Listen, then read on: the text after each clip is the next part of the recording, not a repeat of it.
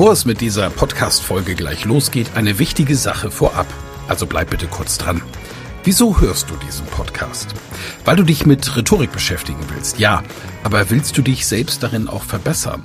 Selber an dir und deiner wichtigsten Fähigkeit für Erfolg arbeiten? Das Anhören meines Podcasts wird dich dabei unterstützen und auch gleich wartet wieder eine spannende Folge auf dich. Aber ehrlich, wirklich voranbringen wird dich meine Empfehlung an dich jetzt. Das kostenfreie Live-Rhetorik-Training mit mir, Michael Ehlers, Rhetoriktrainer. Darin erfährst du, wie du Redeangst besiegen kannst, was du tun kannst, um andere Menschen zu überzeugen, welche Tricks die Profis nutzen, um in allen Situationen Sicherheit auszustrahlen, mit welcher innovativen Methode du über dieses Training hinaus am Ball bleiben und deine Rhetorik in der Praxis trainieren kannst. Sei also dabei. Pausiere gerne die Folge und gehe auf www.rhetorikheld.de. Diese Website findest du auch in den Show Notes. Wir sehen uns dann. Ich freue mich riesig drauf und jetzt viel Spaß bei der Folge.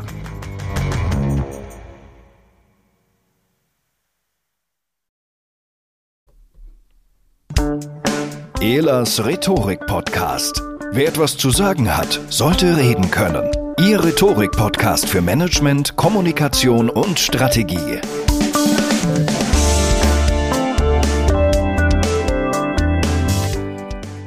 Herzlich willkommen zum Podcast und zum Live-Talk auf Clubhouse um 16 Uhr. An meiner Seite Magda Bleckmann, Yvonne de Barg, Mona Tenjo, Stefan Heinrich, Dr. Frederik Hömmicke, Martin Limbeck, Arno Fischbacher, Umsatzstimme Claudia und Frau Dr. Monika Hein. Euch, liebe Zuhörende des Podcasts, muss ich die alle gar nicht mehr vorstellen.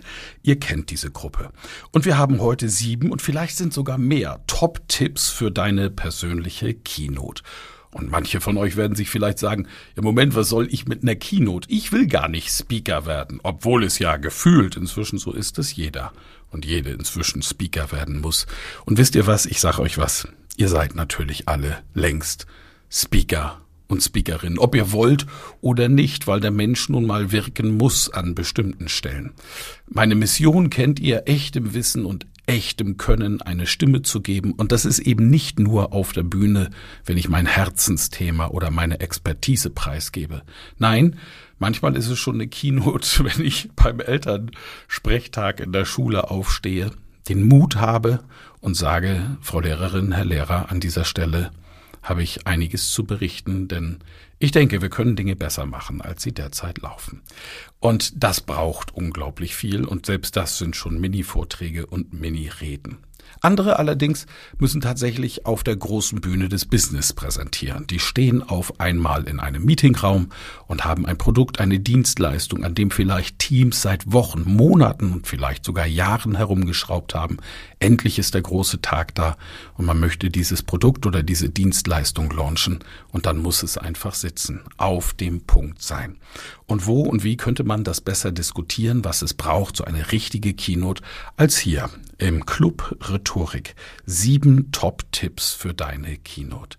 Ich freue mich wahnsinnig, mit den Experten das Thema zu diskutieren. Ich weiß, alle sind top vorbereitet und wir gehen einfach der Reihenfolge nach, wie ich sie jetzt hier auf meinem Clubhouse-Bildschirm habe. Das sind Magda, Yvonne, Mona, Martin, Stefan, Frederik, Arno, Claudia und Monika. Magda, was ist dein Top-Tipp für eine Keynote? Ja, super. Freue ich mich, dass ich hier starten darf, denn äh, mein Tipp geht auch in die Richtung, dass der Anfang das Entscheidende ist und das Ende das Bleibende. Jetzt hat das vielleicht der eine oder andere schon gehört, dass das wichtig ist, aber gerade am Anfang zur Keynote entscheidet sich, den mag ich, dem höre ich gern zu, der ist interessant. Und wenn uns da nicht etwas Spannendes, was Lustiges einfällt, äh, es kann auch ein gutes Zitat sein, eine Statistik aus der Zeitung, irgendwas, was äh, das Publikum auch abholt, dass die Leute in irgendeiner Form auch begeistert, dann werden uns die Leute nicht zuhören, wenn uns nichts einfällt dazu. Und ich finde es am schlimmsten, wenn es äh, so startet, dass es heißt, vielen Dank, dass ich heute beginnen darf und am Ende dann heißt, vielen Dank für die Aufmerksamkeit.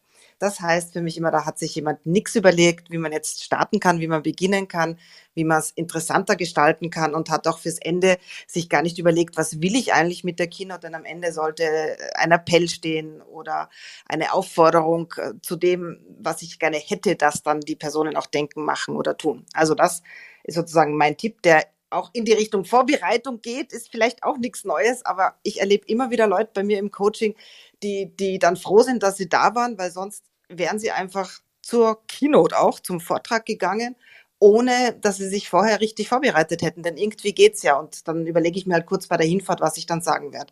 Es geht halt viel, viel besser, wenn ich mich wirklich gut vorbereitet habe und wenn ich einen guten Anfang und ein gutes Ende gefunden habe. Das ist mein Tipp zum heutigen Abend.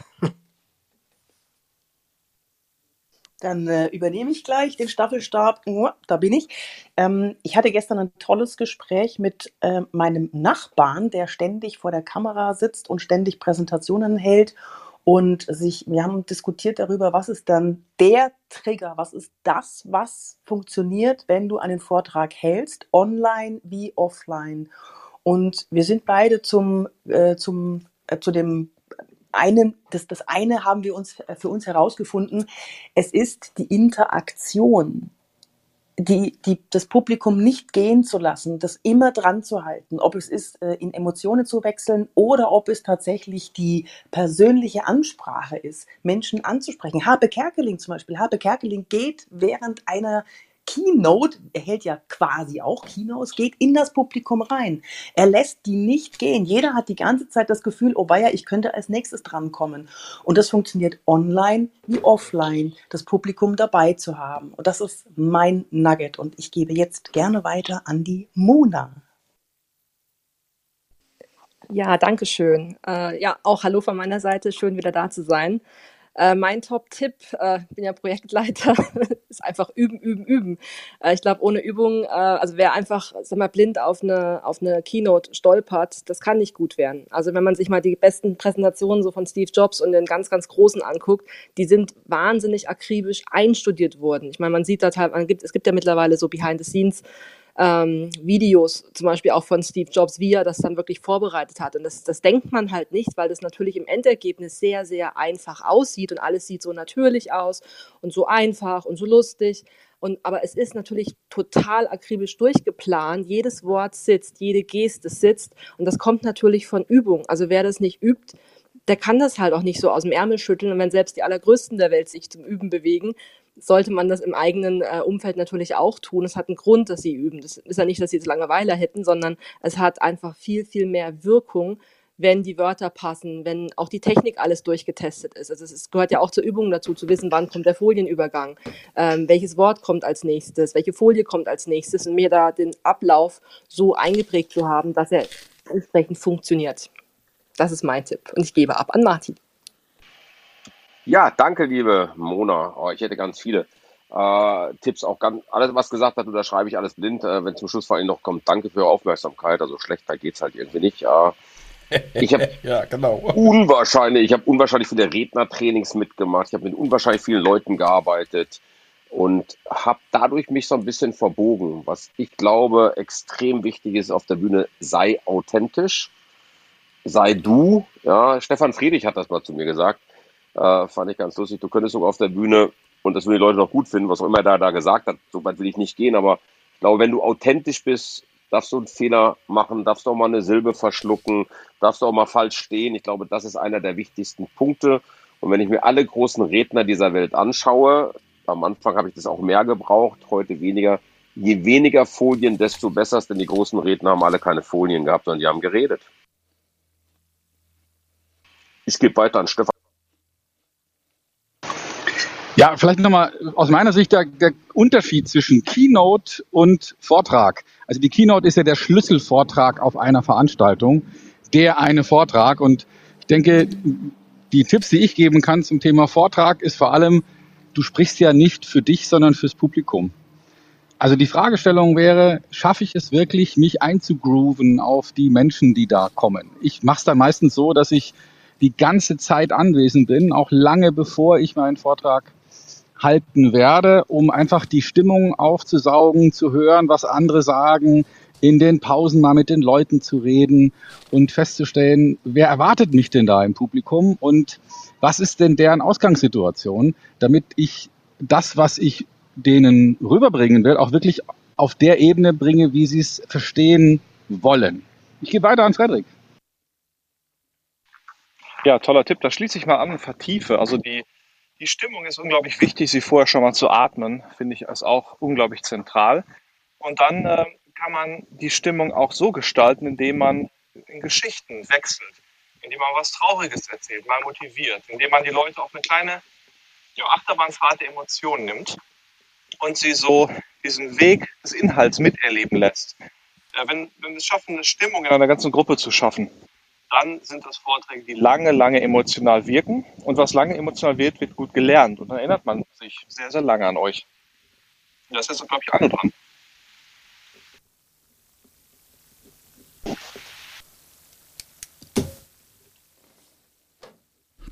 Arno? Arno? Arno, du weißt warst du? vielleicht lange nicht mehr da. Da unten rechts ist so ein Knopf, den muss man drücken, um sich zu entmuten. Also es ist wirklich ja, peinlich. Ich, ich klicke auf meinem Rodecaster herum und wundere mich, warum es nicht geht. Naja, man sollte am Handy auch die richtige Tasten drücken, sorry. wirklich war. Also es ist, da, da war äh, die Pause und schon kann man es nicht mehr. Ich schließe mich gerne an einiges an, was ihr gesagt habt. Ich habe vor nicht allzu langer Zeit auf LinkedIn meine Umfrage gemacht, was wohl die Menschen am meisten nervt, wenn äh, Menschen präsentieren. Und da gab es zwei absolute Spitzenreiter. Das eine war, sie sagten, viel zu schnell. Und das andere, irgendwie die Stimme ist irgendwie nicht wirklich angenehm. Und das hat was gemeinsam und dafür gibt's, äh, denke ich, interessante Lösungsansätze. Es ist selten zu schnell, wenn Menschen sprechen, denn wir ertragen etwa viermal höhere Sprechgeschwindigkeit beim Zuhören, als wir selbst in der Lage sind zu produzieren. Es sind die mangelnden Sprechpausen. Ich kann euch also nur ermuntern, achtet, nehmt euch mal auf, auf mit dem Handy, nehmt euch mal auf, wenn ihr erklärt oder präsentiert und achtet darauf, wie viele Versteh- und Verarbeitungspausen, weil um das geht's, vergönnst du deinen Zuhörerinnen und Zuhörern. Wie entstehen aber Pausen? Und da kann ich auch nur mich anschließen, auch an das Stefan, du hast es gesagt, hol die Leute ab, sprich sie direkt an, geh in den aktiven rhetorischen Dialog mit deinem Publikum.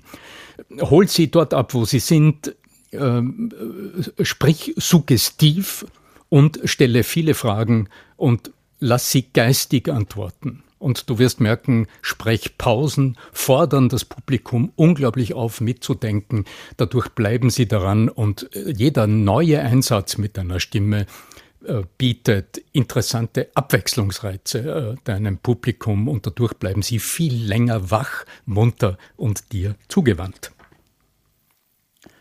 So, dann gebe ich ab. Wer ist Claudia. als nächster in der Reihe? Claudia, mhm. genau, bitte. Für mich ist der wesentlichste Tipp, gib den Menschen, wenn du in den Saal kommst, die Sekunde, um dich zu fühlen. Stell dich auf die Bühne, schaffe den Kontakt und denke daran, dass du über deine Stimme in die Menschen eindringst. Du bist also viel näher dran als jedes Geschenk, was sie in die Hand nehmen können. Du gehst durch das Ohr, in das Gehirn und wenn du gut bist, auch ins Herz. Die Menschen können dich fühlen. Darum ist es auch wichtig, dass du nur über Dinge sprichst, wo du zustehst. Dankeschön. Danke, Monika. Ja, also schon so viele tolle Tipps gefallen. Und ich ähm, habe einen noch dabei, ähm, hüte dich vor dem Richtigmach-Modus. So nenne ich das, wenn die Menschen so versuchen, einer Form zu entsprechen und damit ganz blind werden für alles, was ist. Und alles, was ist, ist, äh, wen hast du vor dir? Was brauchen die gerade? Wie geht es denen gerade? Also die Wahrnehmung deines Publikums ähm, nicht übertünchen durch äh, allzu viele Zahlen und alles, was du richtig machen willst, sondern bleib im Kontakt, bleib in deiner Persönlichkeit und geh weg von einer sehr, sehr starren Form. Den Fehler habe ich anfangs gemacht und dachte über meine Zahlen, Daten, Fakten, Kompetenz, Kompetenz punkten zu können. Und das funktioniert einfach nur bedingt. Also Kompetenz ist wichtig, keine Frage. Aber wenn ich nicht mehr mitkriege, was mit den Leuten ist, was im Umfeld ist, was passiert, ähm, dann äh, werde ich langweilig. Und das wollen wir alle nicht. Ja, super. Vielen Dank für eure Erstimpulse. Und da die liebe Mona im Hintergrund auf www.clubhouse-mindmap.de beim Rhetorik-Talk mit der Map wunderbar mitgeschrieben hat, fällt es mir jetzt leicht, eine Zusammenfassung zu machen. Und dann möchte ich mit euch über zwei, drei Punkte nochmal in die Diskussion gehen, wo wir dann freisprechen. Also, ich habe davon gesprochen in meinem Einstiegsimpuls. Kinos, Kinos braucht man nicht nur auf der Bühne, sondern auch in anderen Lebenssituationen braucht man Mini-Vorträge oder Mini-Reden. Auf der Bühne kann man Kino zum Beispiel zum Verkauf von Produkten verwenden oder Dienstleistungen. Magda sagte, ein guter Einstieg holt das Publikum ab und begeistert die Zuhörenden. Am Anfang sollte ein Appell stehen, der dazu auffordert, das zu tun, was der Zuhörende möchte. Vorbereitung ist alles. Alles läuft besser, wenn ich gut vorbereitet einen Anfang und ein Ende bereit habe. Yvonne sagt, die Interaktion also Emotionen zu wechseln oder Menschen persönlich anzusprechen, hält das Publikum bei der Stange und hat dort einen wunderbaren Komiker als Beispiel genommen. Mona sagt, üben, üben, üben. Mhm. Die tollsten Präsentationen sind perfekt eingeübt, welche Gesten und Wörter die Wirkung unterstreichen. Ja, das gibt's. Martin sagt, sei authentisch. Wer authentisch ist, kann sich auch mal versprechen. Die größten Speaker haben keine Folien und reden frei. Stefan sagt, auf das Publikum eingerufen, eher etwas Dasein, die Atmosphäre aufsaugen, mit den Teilnehmenden reden und aufsaugen, welche Probleme gerade das Publikum bewegt. Sehr schön. Frederik sagt, die Stimme aufwärmen und die Leute auf eine emotionale Reise mitnehmen, mit Ups und Downs und das Publikum emotional mitreißen. Arno sagt, die größten Nervpunkte auf Basis einer Instagram-Umfrage, die Arno selbst mal gemacht hat, sind zu schnelles Sprechen, und als Tipp auch eben mal Pausen machen und dem Zuhörenden Zeit zum Verarbeiten zu geben. Und eine nervige Stimme. Ich muss gerade an Vera Beckenbiel denken. Warum? Wie entstehen Pausen? Indem man in den aktiven Dialog mit dem Publikum geht, viele Fragen stellen und das Publikum geistig antworten zu lassen. So entsteht Abwechslung und die Zuhörer bleiben dabei. Claudia sagt, gib Menschen die Möglichkeit anzukommen, wenn du auf die Bühne kommst, damit die Leute sich auf dich einstellen können. Und Monika sagt, bleib in Kontakt und gehe weg vom starren Vortrag. Die Expertise wird nicht durch die richtigen Zahlen untermauert, sondern eben auch dadurch, dass man eingeht auf das Publikum. Ja, und wenn ich mir erstmal vielen Dank euch allen wie immer für diese großartigen Hinweise, da kann man wieder ein Buch draus machen aus dieser Mindmap, wie eigentlich jeden Sonntag, wenn wir in dieser Runde hier zusammenkommen. Das ist einfach großartig. Aber ich erkenne eine gewisse Quintessenz hier auch in all unseren Antworten. Und das ist eben das, nicht geplante, das Eingehen auf das Publikum. Das will ich unterstreichen und damit will ich darüber möchte ich mit euch jetzt auch gerne mal diskutieren. Und zwar habt ihr vielleicht Praxistipps, wann es euch mal passiert ist, dass ihr eben auch, ja, vor dem Vortrag euch umentschieden habt. Mir ist es gerade vor zwei Wochen passiert bei Gedankentanken. Ich hatte einen Vortrag bei den Gedankentanken Speaking, Speaking Days. Das war online live, also im Studio aufgezeichnet live und dann sollte es später veröffentlicht werden. War ausnahmsweise mal richtig gut vorbereitet. Ich sage das mit dem ausnahmsweise, weil es so ist, weil meine Vorträge aus Redebausteinen bestehen und ich oft eben erst äh, ziemlich spontan entscheide, was ich überhaupt tue. Und das hat Gründe, die ich auch erklären will. Hier war ich vorbereitet, weil ich wusste, dass der Gastgeber Stefan Friedrich bei den Speaking Days insbesondere darauf viel Wert legt. Also habe ich das mal gemacht, ein fertiges Skript abgearbeitet. So, und dann kam ich zu den Rednernächten, die ja vor Live-Publikum waren und eine Woche, zwei Wochen später stattfanden in Köln. Habe mich wahnsinnig drauf gefreut und war auch vorbereitet, zumindest mit meinen Redebausteinen. Und habe mich dann, hab dann eigentlich dem Tipp gefolgt, den Stefan und Frederik hier gegeben haben, einfach mal rausgehen, von oben in das Publikum reinschauen und, und zu gucken, wie geht's dem Publikum. Und habe mich hier umentschieden, etwas völlig anderes zu machen. Und im Nachhinein habe ich das Gefühl gehabt und die Feedbacks aus dem Publikum und auch von den Mitarbeitern von Gedankentanken haben mir dort recht gegeben. Ich habe den Nerv der Leute gefunden, die dort im Publikum saßen. Wozu übrigens auch einige Speaker und Speakerinnen gehörten, die dort auftreten und, und aus der Seki-Ausbildung war. Habt ihr Beispiele, wo ihr das gemacht habt? Was waren die Gründe dafür? Was ist da passiert? Warum habt ihr euch unentschieden? Und vor allen Dingen für die Zuhörenden, die keine Redeerfahrung haben, was braucht es eigentlich, um dieses machen zu können? Also dazu gehört ja einiges aus meiner Sicht. Ne? Was habt ihr da? Ich, ich fange mal an, äh, Michael. Ich äh, finde das mega, was du gesagt hast und auch Frederik Stefan ist ja auch etwas von mir. Ich bin den ganzen Tag immer da. Ich kann mich gut daran erinnern, Ähm, ich war in Stuttgart auf einem großen Forum und es war total lustig. Zwei Speaker namhaft sind aufgetreten und morgens erzählte ein Speaker die Geschichte, als wenn sie ihm passiert wäre. Das fand ich total lustig. Und äh, ich kannte die Geschichte auch schon von einem anderen Vortrag. Und nachmittags erzählte eine Kollegin dieselbe Geschichte nochmal als ihre eigene. Und jetzt musst du dir vorstellen, die hat eben nicht geguckt. Und äh, jetzt kannst du vorstellen, beim ersten haben die noch alle gelacht, weil die Geschichte als solches gut ist, aber sie hat gar kein Feedback mehr gekriegt. Du hast richtig gemerkt, dass sie das komplett aus der, aus der Fassung gebracht hat. Deswegen ist dieses, was du sagst, so wichtig. Da sein, das empfehle ich immer wieder, weil ich ganz viele Speaker kenne, die kommen zehn Minuten vor ihrem Vortrag und eine halbe Stunde sind danach auch wieder weg da zu sein, damit du genau das machen kannst, diese Spontanität, um zu entscheiden, wenn du merkst, das Publikum braucht jetzt was anderes, was Lustigeres, was Ernsteres. Ich kann mich gut erinnern, ich saß in einem Bergwerk unter Tage und ich war als, ne, die Mannschaft zu motivieren, vor mir sprach der CEO und hat die alle fertig gemacht. Wir sind die schlechtesten dieses Jahr, äh, wir haben die Ergebnisse nicht erreicht, das lasse ich mir nicht mehr gefallen. Jetzt stell dir vor, du kommst danach und sollst motivieren. Wenn ich das nicht erlebt hätte, ja, hätte ich gar nicht drauf eingehen können. Ja, und, und, und das ist so wichtig, dass du flexibel bist in deinem Vortrag.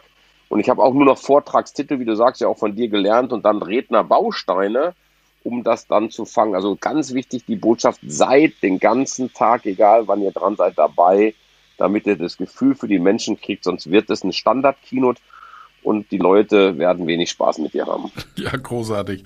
Und da äh, ist natürlich noch was drin in deiner Geschichte. Vor allen Dingen erzähle deine eigenen Geschichten. Und wenn du die Geschichten von anderen erzählst, dann, dann bitte mach eine Quellenangabe. Ja, also ich erzähle zum Beispiel sehr viel im Augenblick äh, weil mich sein Thema so begeistert hat und die Coaching-Ausbildung, die ich abgeschlossen habe, Zertifikat ist angekommen, Frederik, über das Modell Genese von Verhalten, weil ich in meinem ganzen Leben noch nie ein Modell gesehen habe, das das Verhalten des Menschen auf so einfache Art und Weise plastisch darstellt und in zehn Minuten so viele so viele Aha-Momente hat. Und dann ist es doch eine Selbstverständlichkeit, dass ich sage, woher ich das habe.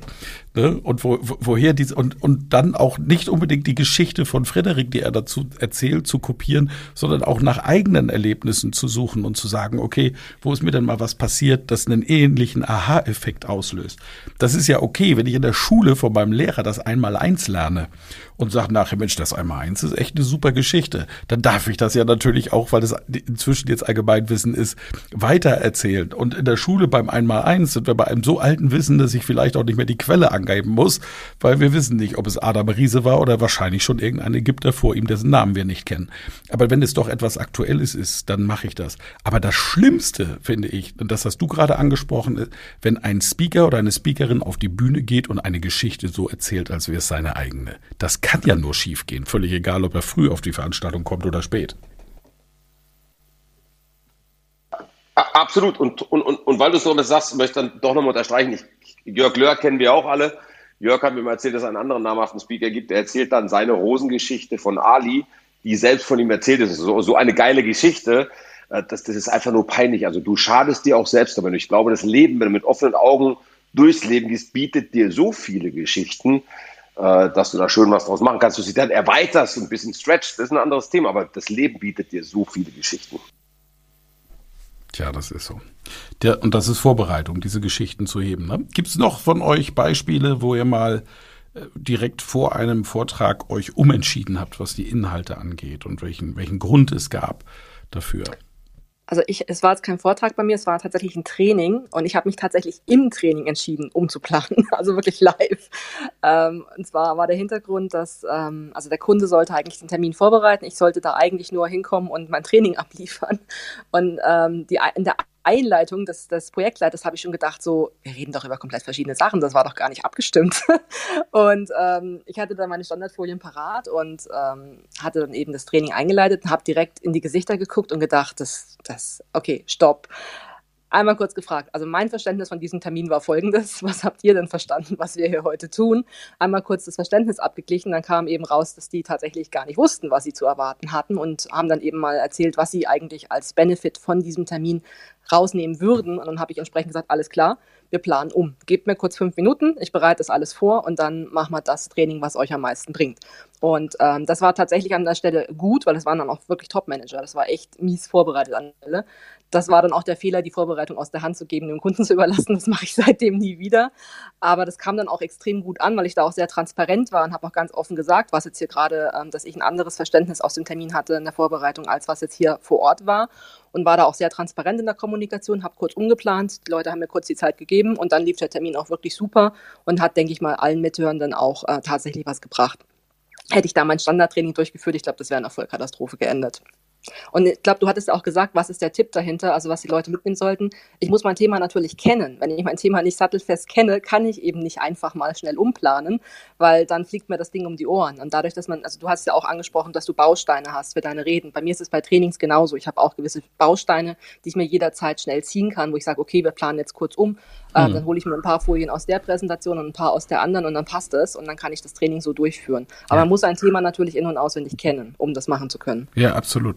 Und, und ich finde Training trotzdem etwas noch anders als natürlich ein Vortrag oder insbesondere auch ein Keynote-Vortrag, als, als Schlüsselvortrag einer Veranstaltung. Denn äh, beim Trainer ist das quasi die Erwartung, die ich als zu, also als Teilnehmender habe und bei der Trainerin, dass ich sage, nee, äh, wenn ich, wenn du jetzt merkst, wir sind hier auf einem anderen Level, musst, musst du umspringen. Bei einer Keynote haben wir ja im Regelfall viel weniger Senderempfänger. Und deswegen auch nochmal die Frage an die Runde, äh, wo habt ihr auch solche Erfahrungen schon mal gemacht und was war der Auslöser und was hat euch die Sicherheit gegeben, es zu tun? Ich, ich hatte. Ähm, oh. oh, hops. Sorry. Oh, ich starte schnell. Ich, äh, ich, kam in ein Hotel äh, mit meinem Trolley für einen Vortrag, große Versicherung, großer Bahnhof, äh, gesammelter Vertrieb. Und anstelle der äh, Vertriebsleiterin, die mich gebucht hatte und mit der ich eine äh, ganze Reihe Vorgespräche geführt hatte, empfing mich ihr Chef und hat mich ähm, elegant äh, darauf vorbereitet, dass die gute Dame nicht mehr im Unternehmen sei und dass aus diesem Grund auch er heute ihre Stelle einnimmt äh, in dieser Veranstaltung. Und äh, ja, da war ich etwas perplex und die äh, meine meine Zuhörerinnen und Zuhörer in diesem Raum, die waren mit dieser Nachricht auch äh, an diesem Tag erst konfrontiert, was einige Konfusion ausgelöst hat. Und das hat mich auch äh, motiviert, einfach grundsätzlich anders einzusteigen an diesem Tag. Das Thema ist dasselbe geblieben. Es ging um die Macht der Stimme in heiklen Kommunikationssituationen, wie das halt im Versicherungsvertrieb immer wieder auftritt. Aber der Einstieg war naheliegenderweise angepasst an diese Situation und das war eine interessante Herausforderung. Also es hat mich ordentlich durchgerüttelt und die Stimmung im Raum äh, war anfangs etwas gespannt und ich konnte das tatsächlich durch einen ganz äh, veränderten Einstieg auflösen und äh, auch die Menschen für mich in, äh, für mich einnehmen. War inter eine interessante, sehr äh, ja, kribbelige Situation. Monika. Ja, während ich jetzt zuhörte bei Arno, fiel mir noch eine andere Situation ein. Ich wollte eigentlich grundsätzlich erstmal erzählen, dass ich nicht unbedingt ähm, jetzt Abfolgen ändere oder so, aber ich merke, dass ich mein Wording sehr stark ändere.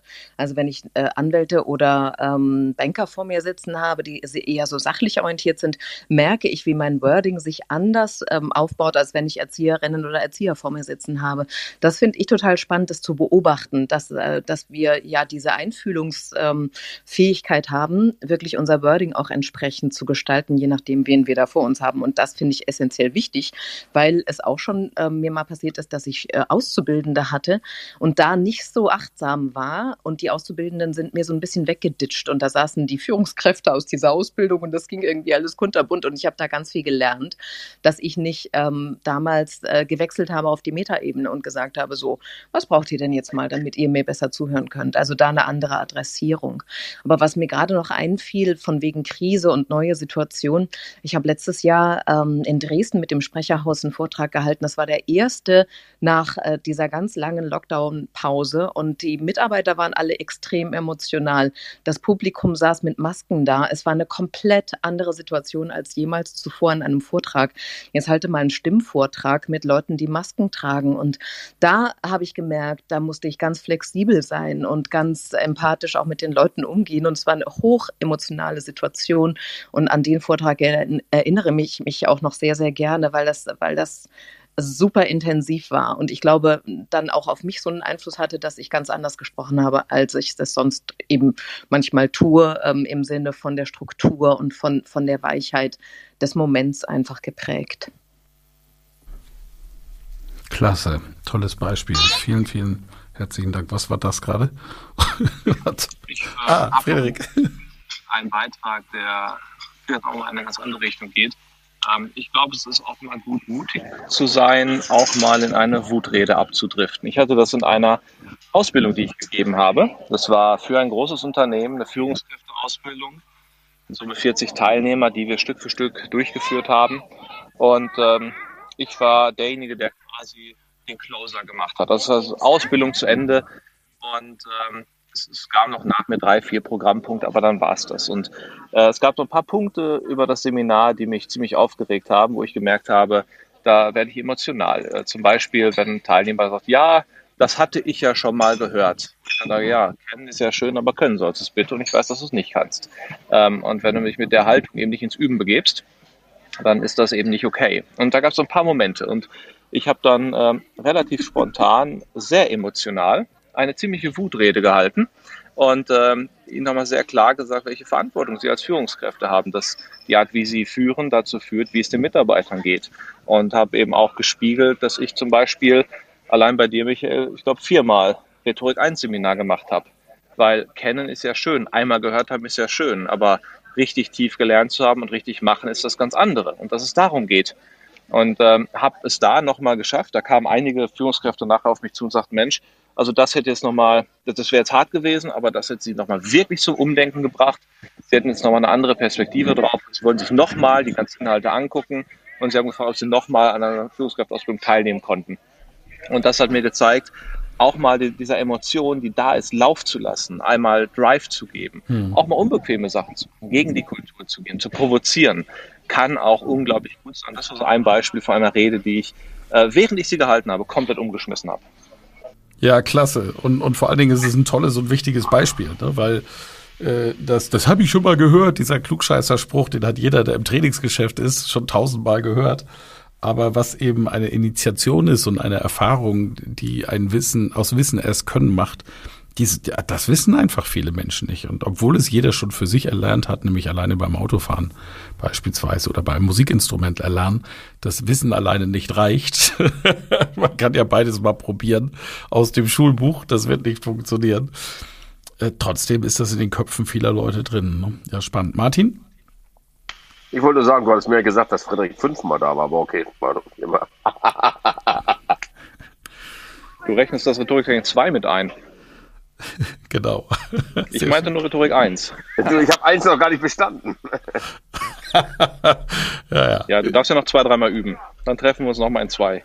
ja, Barcelona. Ne? Zwei Plätze sind noch frei. Apropos, ich habe noch drei Gäste eingeladen. Zwei möchte ich gleich zu Wort kommen lassen und den lieben Robert danach nochmal und dann stelle ich den Robert auch nochmal extra vor. Und zwar wir den Jens Uwe und die Kathleen hier, wo ich äh, sehr dankbar bin, dass ihr der Einladung gefolgt seid. Denn wir haben ja gerade etwas gemeinsam hinter uns gebracht für die Zuhörenden und Podcast-Zuhörer als Information. Es hat das modernste Rhetoriktraining der Welt, so war der Claim, stattgefunden. Und das klingt jetzt natürlich erstmal nach einem Marketinggeschrei ist es aber nicht. Denn tatsächlich haben Jochen Schweizer und ich in der Jochen Schweizer Arena beginnend vor fünf Wochen ein äh, Virtual Reality Online Training gestartet, in dem 30 Teilnehmende wirklich vier Wochen lang nur online trainiert worden und das nicht mal von Videotrainern, sondern von Avataren. Das sind so Deepfake-Avatare, die den Text der Sprechenden sprechen. Und als Übungsraum war auch kein normaler Seminarraum, wie man es kennt, sondern nur die Virtual Reality Brille mit verschiedenen Übungsräumen und verschiedenen Übungen. Und äh, liebe Kathleen, du warst dabei und wir haben jetzt äh, direkt vor kurzem das Finale gehabt und das Finale war ein Redewettbewerb in der Jochen Schweizer Arena, in dem alle Teilnehmenden, die wollten, und das waren so ziemlich alle, einen Kurzvortrag gehalten haben, also eine Keynote gegeben haben mit dem Thema, das war die Überschrift, die Aufgabe, sprich über dein Herzensthema. Du hast, Kathleen, über dein Herzensthema in fantastischer Art und Weise gesprochen. Ähm, was hat dir besonders geholfen, deine Keynote zu entwickeln? Frage eins und Frage zwei. Was hast du bei den Keynotes der anderen Teilnehmenden auch wahrgenommen? Ja, hallo. Ich hoffe, ihr versteht mich. Ich habe keine besonders gute Technik. Gut, okay. Ähm, du hast gerade gesagt, hinter uns gebracht haben wir dieses Event. Das klingt natürlich wenig positiv, was äh, ganz gar nicht dem der Realität entspricht. Ähm, das hat sehr viel Spaß gemacht, ähm, sowohl virtuellen Kurs als auch die zwei Live-Events und den Redewettbewerb. Da bin ich auch gleich dabei. Was hat mir am meisten geholfen, meine Rede vorzubereiten? Es hat einfach Spaß gemacht. ähm, es war mein, mein Herzensthema und eine Rede zu strukturieren, das fällt mir jetzt nicht ganz so schwer. Das war aber auch Inhalt. Das haben wir auch theoretisch gelernt im Kurs. Ja, jetzt die zweite Frage. Ach so, was, was ich bei den anderen festgestellt habe. Ja, bei den anderen habe ich auch festgestellt, dass die wahrscheinlich sehr, sehr viel mitnehmen konnten und dass sie auch ähm, den Kurs durchgeführt haben, denn das gehört ja dazu bei so einem Selbstlernkurs. Man muss sich ja auch einbringen. Es macht einem ja keiner. Man muss es ja selber machen. Und jeder hat das sehr, sehr unterschiedlich gemacht, obwohl man gemerkt hat, dass man sich an, an äh, deine Tipps gehalten hat. Jeder hat es sehr unterschiedlich gemacht, aber seine Persönlichkeit eingebracht. Und das fand ich ganz stark. Ja, das sehe ich auch so. Vielen Dank, Kathleen, und äh, nochmal danke für den atemberaubend guten Vortrag. Einen ebenfalls sehr guten Vortrag hat der liebe Jens Uwe gehalten. So gut, dass er am Ende beim Redewettbewerb den dritten Platz gemacht hat. Jens, die gleichen Fragen mal an dich. Also was hat dir geholfen bei der Redeentwicklung und was hast du bei den anderen Teilnehmenden wahrgenommen? Ja, moin erstmal, hallo aus Hamburg. Herzlichen Dank für die Frage, Michael ich bin von dem ganzen Seminar jetzt noch begeistert. Das Seminar auch mit der, vor allen Dingen mit der Brille, hat ja für uns viel Training mit Eigeninitiative zu tun gehabt. Also nicht jetzt jeden Tag acht Stunden sitzt der Trainer und erzählt uns was und wir machen dann vielleicht was dazu. Wir konnten selber entscheiden, wann wir trainieren, wie oft wir trainieren. Und allein durch die Brille hatten wir die Möglichkeit, auch regelmäßig zu trainieren. Es ist wie im Sportverein oder wie beim Sport, beim Laufen, Fußball. Je mehr du trainierst, desto besser wirst du.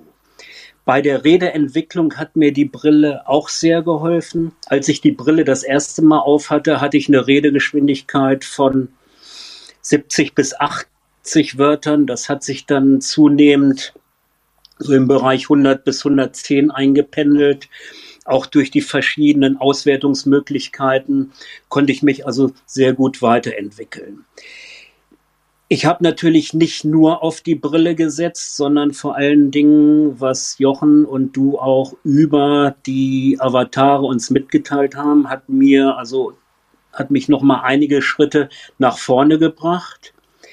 Dann die Keynote, die Keynote, die wir dann gehalten haben, die hatte ich noch ein, zweimal umgeschmissen. Ich bin dann einerseits natürlich auf das Feedback durch die Brille angewiesen, durch die Auswertungen. Du kannst ja auch dann im Internet sehen, wie du dich weiterentwickelst, wie sich die Werte weiterentwickeln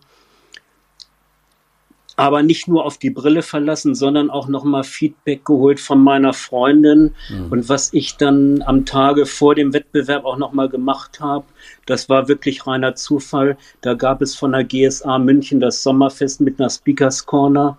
Da bin ich dann einfach hin, weil meine Freundin und ich schon in München waren.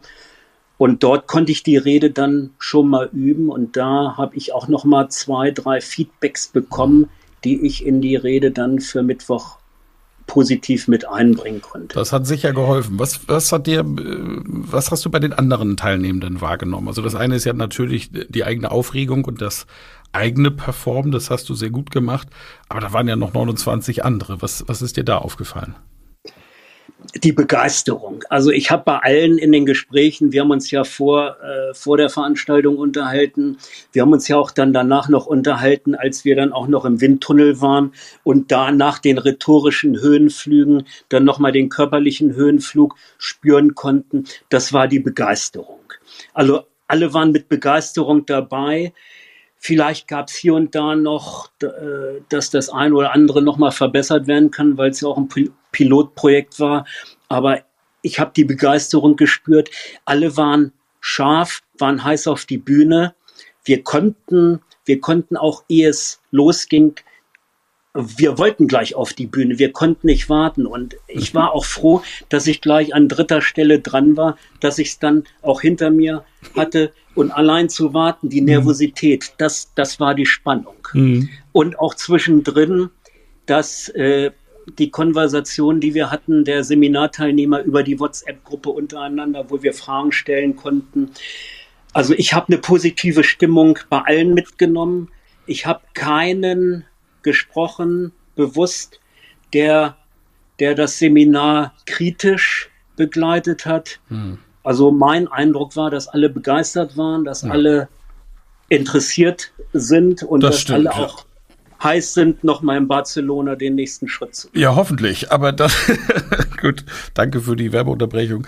Nur äh, auch nochmal an die anderen Experten hier oben. Vielen herzlichen Dank erstmal für die Rückmeldung, Jens Uwe, und den, den Einblick so von außen in das Ei-Rhetorik-Programm. Aber an die anderen Trainer mal, ihr könnt euch vielleicht vorstellen, wie es mir ging vor dem Redewettbewerb.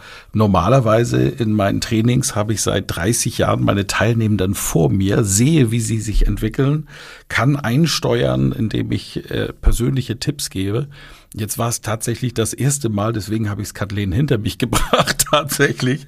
Ich war so nervös vor dem Tag, weil ich keine Ahnung hatte, wie ihr in diesen vier Wochen trainiert und gelernt habt. Also die Häufigkeit konnte ich natürlich online beobachten im Hintergrund. Ich habe gesehen, wer welche Einheiten, wer alle Einheiten durchgezogen hat, wer ein bisschen geschummelt hat, indem er mal was übersprungen hat, wie oft die Teilnehmenden in Virtual Reality trainiert haben. Alles das konnte ich sehen. Aber keinen einzigen Blick auf die tatsächliche Performance. Und dann kommen die alle auf die Bühne und ich habe nicht einen einzigen schlechten Vortrag gesehen, sondern im Gegenteil, das hat mich durch die Bank begeistert. Und ja, das ist die Zukunft des Trainings. Ne? Da werden wir hinkommen. Wir werden zukünftig keine schlechten Rollenspiele mehr haben, in dem ein Trainer sagt, so jetzt üben wir mal die Situation so und so, sondern Virtual Reality kann echte Situationen, echte Räume, echte Redesituationen einfach darstellen, in denen üben. Und dann gibt's auch noch ganz objektives Feedback von der VR-Brille. Also das Wahnsinn. Wer Interesse hat, www.irhetorik, also irhetorik.de. Dort ist das nächste Seminar ausgeschrieben. Das startet am 1. Dezember und diese Rednerwettbewerbe wird es dann regelmäßig in der Jochen Schweizer Arena geben. Das als kleiner Hinweis dazu. Danke Jens Uwe, danke Kathleen. Robert, herzlich willkommen. Herzlich willkommen in die Runde. Vielen Dank, Michael, für die Einladung. Ja, sehr gerne. Ähm, wollte eigentlich nur ein bisschen zuhören. Tja, da, so ist äh, das. Ratzfatz bist du auf der Bühne und im Podcast. Robert, der Wortarchitekt, du bist ja ein Coach bei Gedankentanken Seki und äh, hast jetzt viele auch deiner Leute, die du ausgebildet hast, mit mir und vielen anderen Redetrainern zusammen, wie Frank Asmus, wie äh, René Borbonus, die alle bei Seki als Trainer tätig sind. Selbstverständlich die großartige Yvonne de Barg mit, glaube ich, einem der beliebtesten Inhalte überhaupt bei der Seki-Ausbildung. Und ähm, ich wollte dich mal fragen, ich habe gesehen, wie du bei den Rednernächten im Hintergrund deinen Schützling, die du ja auch im 1 zu 1 Coaching hattest, zugeschaut hast und ich hatte das Gefühl, du hast öfter mal Gänsehaut bekommen. Was hat dieses Mal so hervorragend funktioniert? Wenn du das mal so in so eine Quintessenz benennen könntest, warum hat die Keynote-Ausbildung bei Gedankentanken so gut funktioniert dieses Mal? Das würde mich interessieren. Sehr, sehr gerne. Also damit auch mein Tipp, den ich mitgebracht habe, wo ich dachte, hey, jetzt habe ich zwei Minuten, mir einen Tipp zu überlegen. Ähm, Storytelling. Ich glaube, wir unterschätzen maßlos, die, die, wie mächtig gute Stories sind und leider haben wir oft das Gefühl, dass Stories oft wie so eine Technik, die wir einfach nur anwenden, um einen Punkt zu machen. Wenn wir aber Stories eher als, als eine Leidenschaft, als eine Haltung verstehen und wenn wir darin dann die Inhalte einpacken können, also Steve Jobs hat eigentlich nur Stories auf der Bühne erzählt, die dann im Kopf geblieben sind. Und das hat man dann schon gesehen. Wer hat eine gute Story, also wer hat für seine Gedanken, seine Inhalte und dann, ich nenne das immer Tweetable Quote, für seine Botschaft mit einer guten Story vorher aufgemacht. Also wir haben ja die eine Dame erlebt, äh, die zum Beispiel über das Thema Diät gesprochen hat. Und äh, die der gesamten Diät, äh, äh, ja, Kultur und, und diesem ganzen Thema einfach den Krieg erklärt hat auf der Bühne. Und als ich im 1 zu 1 Coaching war, habe ich schon gedacht, wow, okay, das ist eine mächtige Aufgabe. Ähm, und vor allem, weil sie von, von ihrer Figur äh, jetzt nicht in, in, in das Schema passt, habe ich gesagt, okay, nicht, dass du als Besserwisser oder in irgendeiner Art und Weise negativ rüberkommst. Und dann haben wir einfach eine Story am Anfang platziert. Ich kann die auch gleich mal, wenn es interessant ist, kurz äh, erwähnen. Und damit hat sie die Herzen geöffnet und konnte dann alle ihre Inhalte einsortieren. Also wer gut Stories erzählen kann, der gewinnt äh, sehr viel authentisch auf der Bühne. Das ist so meine Erfahrung. Ja, super. Das hat auf jeden Fall funktioniert.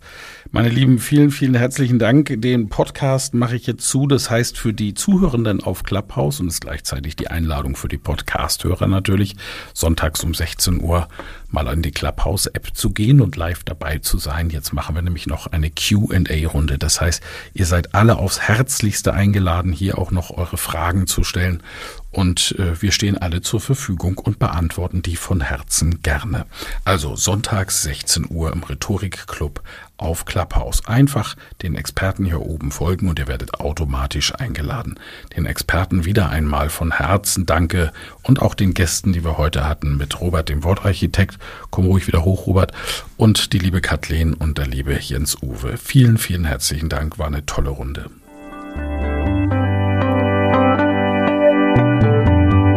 Vielen Dank fürs Zuhören. Mehr Informationen unter www.rhetorik.me.